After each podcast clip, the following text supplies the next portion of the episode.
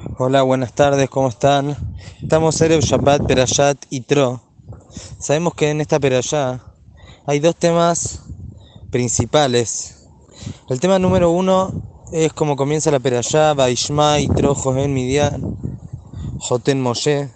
Et kol asher asa Elohim le Moshe lo hizo Amok y Osía Yom Adonai Salom Misraim.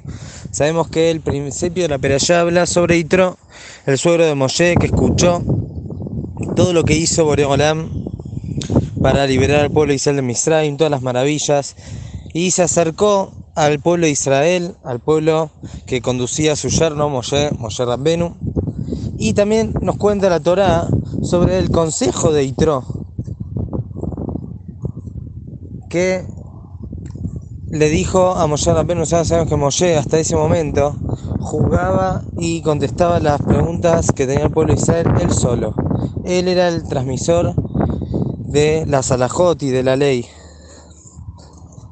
Y vio Itro cómo Moshe Rabbenu se ocupaba de todos y cómo todos estaban ahí esperando la respuesta de Moshe y él solo contestaba y le aconsejó que ponga diferentes hajamim, diferentes dekenim en diferentes grupos que estén encargados de miles, de cientos y así se puede derivar un poco más las preguntas y no iba a tener que estar él solo contestando. Y esto iba a ser bueno para él y para el pueblo de Israel. Las cosas más complicadas las iba a contestar él, las cosas más simples las iban a contestar los demás Jajamim. Y Moshe Rabbenu estuvo de acuerdo.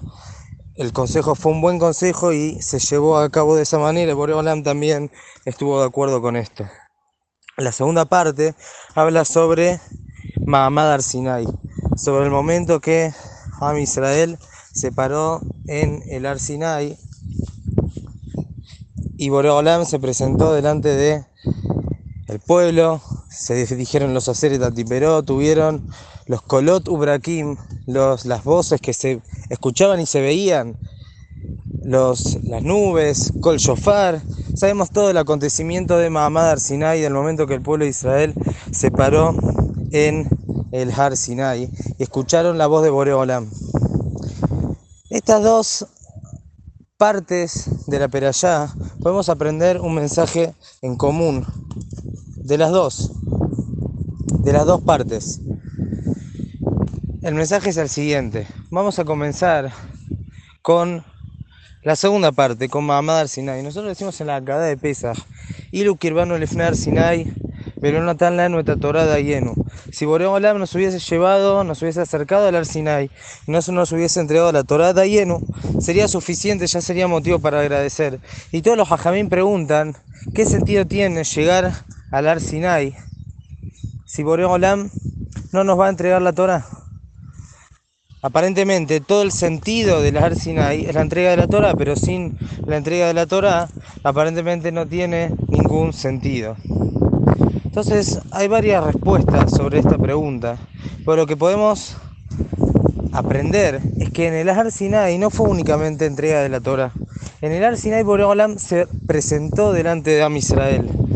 El Icar de la Emuná, el principio, lo principal de la Emuná, que Am Israel aprendió y reconoció a Kaosh fue en Ar Sinai. Como nos dice el Rambam en el principio de su obra Mishneh Torah, cuando habla de las bases y fundamentos de la Torah y del Yahadú, de la religión. Él dice todos los milagros que ocurrieron en Misraim, todo el Kiryat Yamsuf, todo eso no de ahí se aprende la Emuna.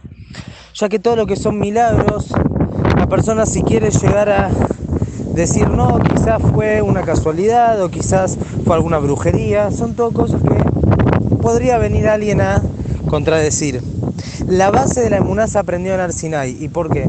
Porque en Arsinai nuestros ojos vieron a Boreolam. Una percepción gigante de que Boreolam estaba hablando con ellos. No, era, no había falta un intermediario, no hizo falta pruebas, no hizo falta nada. Estamos viendo Boreolam. La emuná se aprendió en Arsinai. Porque no fue, en realidad, no está bien, no fue un aprendizaje. Fue vieron. Ellos estaban viendo a Boreolam. Viendo, hablando con él, escuchando a Boreolam. Eso es lo que ocurrió en Mahamad al-Sinai. Principalmente Mahamad al-Sinai fue la manifestación de Boreolam hacia el pueblo de Israel.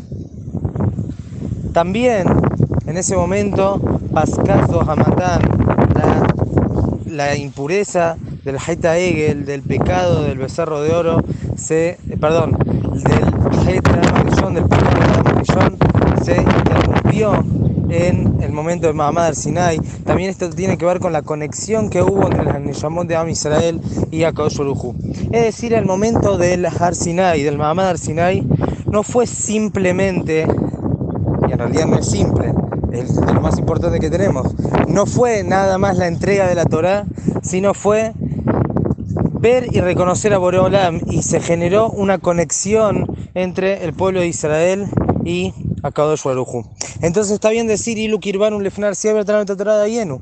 Si solamente nos hubiese llevado al Sinai para tener todos estos beneficios, este reconocimiento absoluto de Boreolam y esta conexión con Akadosh Baruj Dayenu no sería suficiente. Y no solo esto, sino en el momento del Ar Sinai se demostró que Boreolam elige al pueblo de Israel.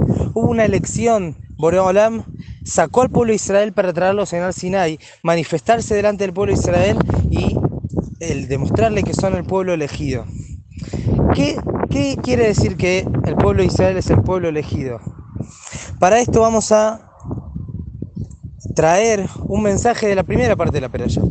Como dijimos antes, la primera parte habla de Itro y sobre su consejo. El Ora Jaime Kadosh nos pregunta ¿Qué tan importante, tan relevante es todo el suceso de Itro, el consejo, de que le aconsejó a Moshe Rabbenu, Moshe Rabbenu lo escuchó, fue un buen consejo? ¿Qué tiene que ver, qué tan importante importancia tiene esto que la Torá hace tanto hincapié y tanto lo cuenta en el comienzo de esta peralla? Y ahora Jaime Kadosh dice una respuesta, dice, mira, de acá nosotros vemos que también los demás pueblos, como Itro, que no era del pueblo de Israel, también tienen sabiduría, también pueden dar consejos válidos y sabios. ¿Y qué tiene que ver eso? Porque si nosotros no vemos que también en otros pueblos hay sabiduría y hay gente que puede ser hacer cosas de bien, hubiésemos pensado que Boreolam eligió al pueblo de Israel porque tiene algo especial, porque tiene una bondad especial, una sabiduría especial, porque son especiales. Por eso Boreolam eligió al pueblo de Israel. Por eso viene acá la Perayá. Y antes de hablar de Matán Torah, y de hecho hay una opinión que dice que todo este suceso ocurrió antes de Matán Torah, viene Boreolam y te dice, mira, Itro no era del pueblo de Israel. Y también tenía sabiduría, también era un hombre sabio y digno de escuchar, como vemos acá que fue escuchado. Quiere decir que también en los demás pueblos existe la sabiduría y Boreolam los podría haber elegido. Pero Boreolam no eligió al pueblo de Israel porque se destacaban en sabiduría. Boreolam eligió al pueblo de Israel porque tiene un amor especial por el pueblo de Israel. Porque son los hijos más especiales de Boreolam. Como dice en la Perashá, en Perashat Hanan. Lomer amim hashak Hashem ki atem amad amim, ki me'avat Hashem etchem. Boreolam no eligió al pueblo de Israel porque sean más porque como estamos diciendo ahora, porque sean más sabios o porque tengan algo en especial. Boreolam lo eligió porque tiene un amor especial por el pueblo de Israel.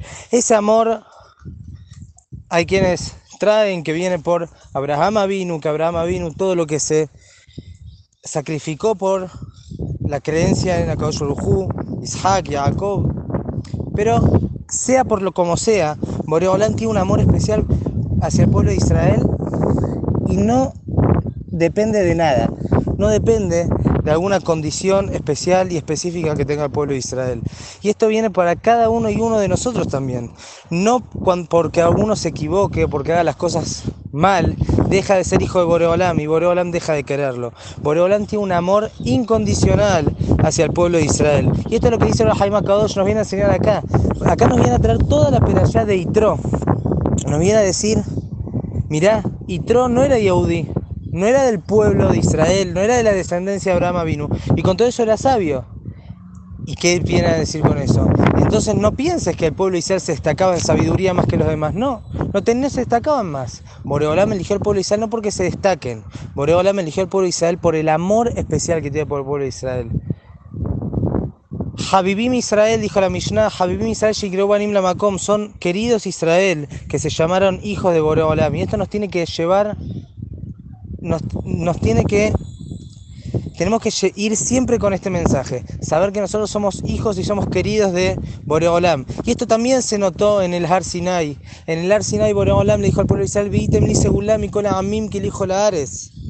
Beatem tiulim amlechet koanim kadosh. En el Har Sinai, antes de la entrega de la Torah, ya Boreolam le está diciendo al pueblo Israel, ustedes son el pueblo elegido, son el pueblo especial para mí. Van a ser especiales. Como dice ahí Rashi, Vitem li segulam, viene a ser un Otzar Habib, es un un tesoro especial que tiene Boreolam, que somos nosotros el pueblo de Israel. Y esto también tiene que ver, Ilu Kirvanu Lifinar Sinai, Torada y Enu. Si Boreolam únicamente nos hubiese llevado al Sinai para decirnos cuánto nos quiere y que nosotros ya tengamos este mensaje que Boreolam nos ama y nos quiere, qué mejor que eso. Qué mejor que saber que el Rey del Universo, el Todopoderoso, nos ama y nos quiere y está delante de nosotros en cada momento y momento nos está guiando nuestros pasos con un amor especial. Y aun cuando las cosas no salen como nos queremos, tenemos que saber que esto viene siempre con amor, porque Boreolam nos ama y nos quiere. Entonces estos mensajes son muy especiales en la Perayá. El Mahamad Sinai no fue únicamente la entrega de la Torá, sino fue todo esto que estamos diciendo. Fue la base de la Emuná, fue ver a Boreolam, tener esta conexión con Boreolam. Y de ahí viene la creencia para todas las generaciones que Boreolam es único, es uno y es el rey del mundo. Por otro lado, Pascaso Hamatán, en ese momento que se conectaron con Boreolam, se les perdonó al, ser humano ese pecado de Adama Rillón y se fue esa tum'a de dentro de ellos, que lamentablemente luego volvió al Haita pero en ese momento hubo una purificación. Y por último, esto que estamos diciendo, el momento de Mahamad al-Sinai fue el momento que Boreolam manifestó su amor hacia el pueblo de Israel y no solamente lo manifestó, sino nos dijo explícitamente que nosotros somos especiales para Él. Y esto es un mensaje muy, muy importante que tenemos que llevarnos siempre dentro de nuestros corazones. Que tengan un Shabbat Shalom Meurech.